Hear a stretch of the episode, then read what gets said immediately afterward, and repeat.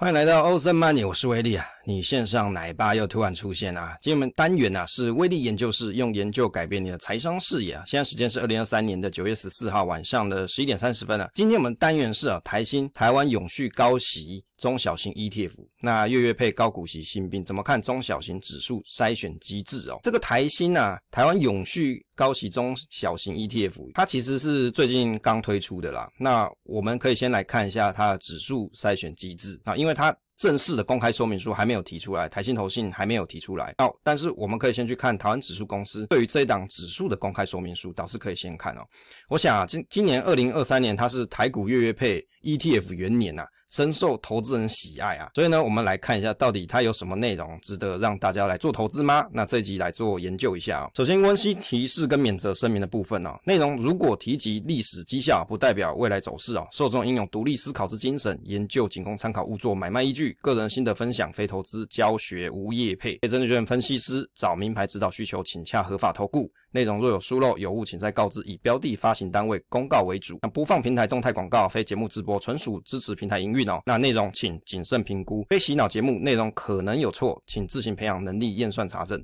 这个月月配高股息新兵啊，哈，这个二零二三年九月八号申报生效，那也就是在六个月内里面要开始募集，三十天内最低的这个发行总面额至少要有两亿元，它有个门槛啦。那台新投信啊，它在新闻稿上面有提到说，这一档特色是什么？永续。高息中小型个股三种特点啊，这个追踪指数是台湾指数公司特选台湾上市上柜永续高息中小型指数，那也就是去用它这一档指数来做追踪啦。投资于标的指数的证券总金额应该要有九十 percent 以上哦。首先，威利做了一张梗图啊，世人皆爱平准金啊，为什么要跟平准金作对？我们社群的朋友说，这是呃一个跟一个港剧里面的内容很像啊。好像有一个港剧里面的桥段有这句台词啊，那其实威力没有看过那个港剧啦，当然演员我是知道这是谁啊，但是我没有看过那个港剧，我只是觉得这个梗图很有意思哦。世人皆爱平准金，为什么要跟平准金作对？哦，他这一档标的没有平准金呐。如果你各位是喜欢平准金的朋友，你可能要失望了。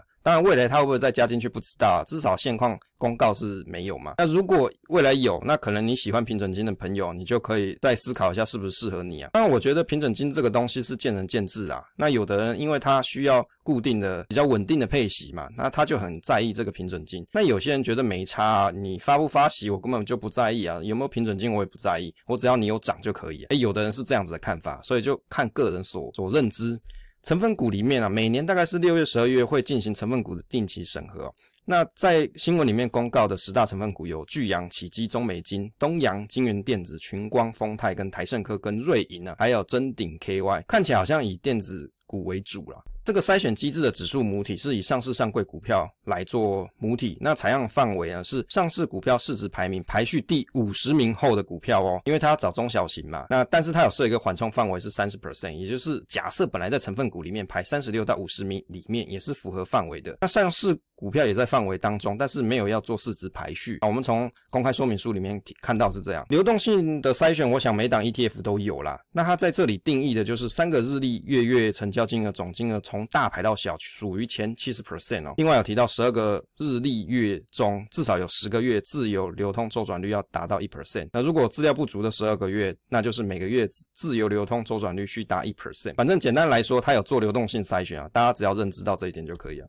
筛选机制的。指标呢，它是 ESG 指标，参考上市上柜永续报告书作业办法。我想这个 ESG 的东西啊，威力节目已经讲到烂了哈。那原则上，台湾永续评鉴它里面筛选标准是希望要三个 B 及以上的公司啊，排除重大事件者争议产业啊。什么是重大事件啊？产业可能在社会上面有引起一番讨论啊，有出现重大问题的公司啊，它在 ESG 里面可能就被排除。另外，像是一些烟酒嘛啊，跟这个武器相关的啊，赌博相关的这些争议产业也不容易。被选进去，应该说就被排除掉了。所以你看，台湾有很多不错的武器公司啊，像什么雷虎嘛，对不对？汉翔嘛，那这些武器公司可能就不会被选进来。那财务指标里面是近两年 ROE 是正数。那威力的解读是，就是选择会赚钱而且注意 ESG 的公司。筛选机制的方式啊，排序方法，它是以股利指标递减排序，选取前三十名作为成分股。那股利指标是以预估股利率跟现金股利两个东西去加总在一起啊，计算预估股利率跟现金股利的总额的一种标准化分数。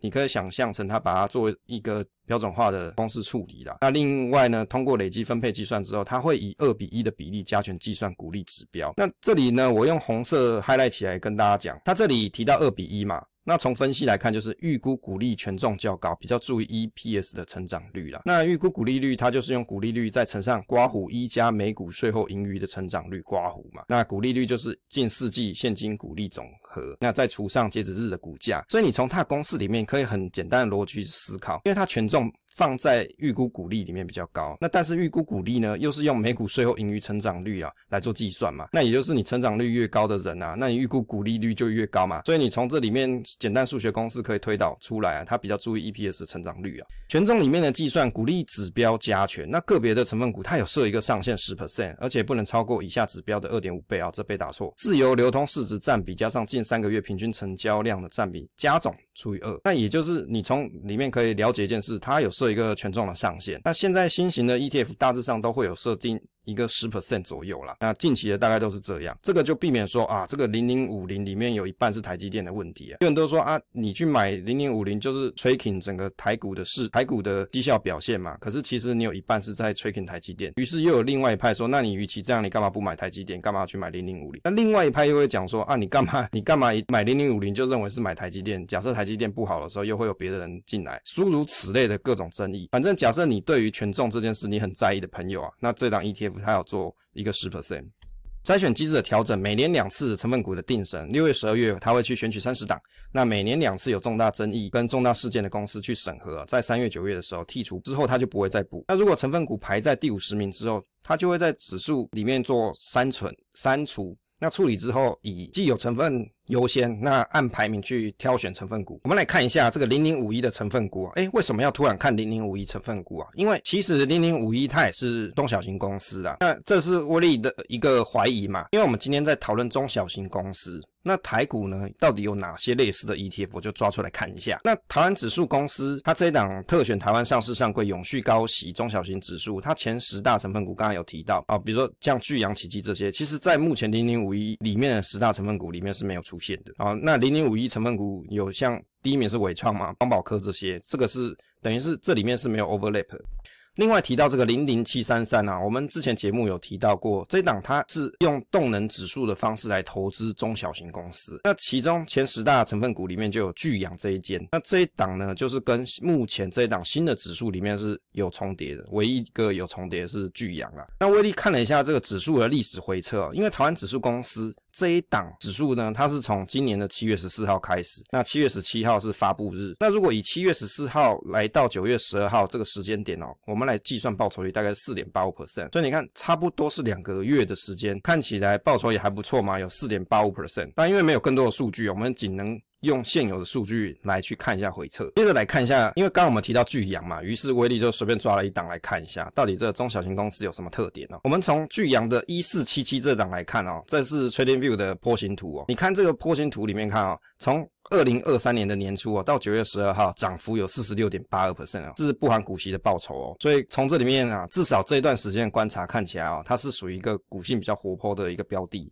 那你会想，股息股性活泼，那它配息到底怎么样？那聚阳这间是一个老牌公司哦，你看二十一年来哦，平均殖利率大概还有六 percent 左右。那近年的填息状况还不错，那中小型个股有有的还是不错的标的啦。哦，从这个配息的表现里面，你看起来二十一年。来去做计算，大概就有六 percent 嘛。那大家最在意的就是啊，你有没有填息嘛？可是近期看起来填息的状况都还不错，所以从这里面看起来，他选这档标的，貌似是符合逻辑，是有赚钱，而且这个股利率是不错高的。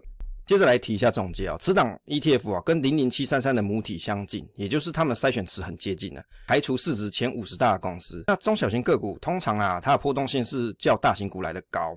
那这档 ETF 通过七六 W 资本利得来做收益分配的几率比较高啦，这是威力的一个啊初步的判断。那股利指标又是用预估股利率跟现金股利的总和来计算。那刚刚有提到嘛，是以二比一的比例做加权计算股利指标，比较偏重成长一些。那现金股利殖利率多，而且每股税后盈余成长率高者啊，比较容易被筛选进来。那殖利率多通常是代表股价比较低，或者是现金股利比较高啊。那至于谁好谁坏，就由各位所去判断了。适合你已经有在在大型股里面布局的投资人，你也要补完中小型的投资范围，这是威力的见解啊。那也就是假设你本来就有买一些零零五零啊，或是你有投资一些比较大型的这种个股，或者是你买的 ETF，通常里面比如说都是一些大型的偏值股了。那可是你不想放弃中小型个股的这一个范畴，那这一档刚好是可以补齐的。那其中又有些投资人他很在意股利这件事情。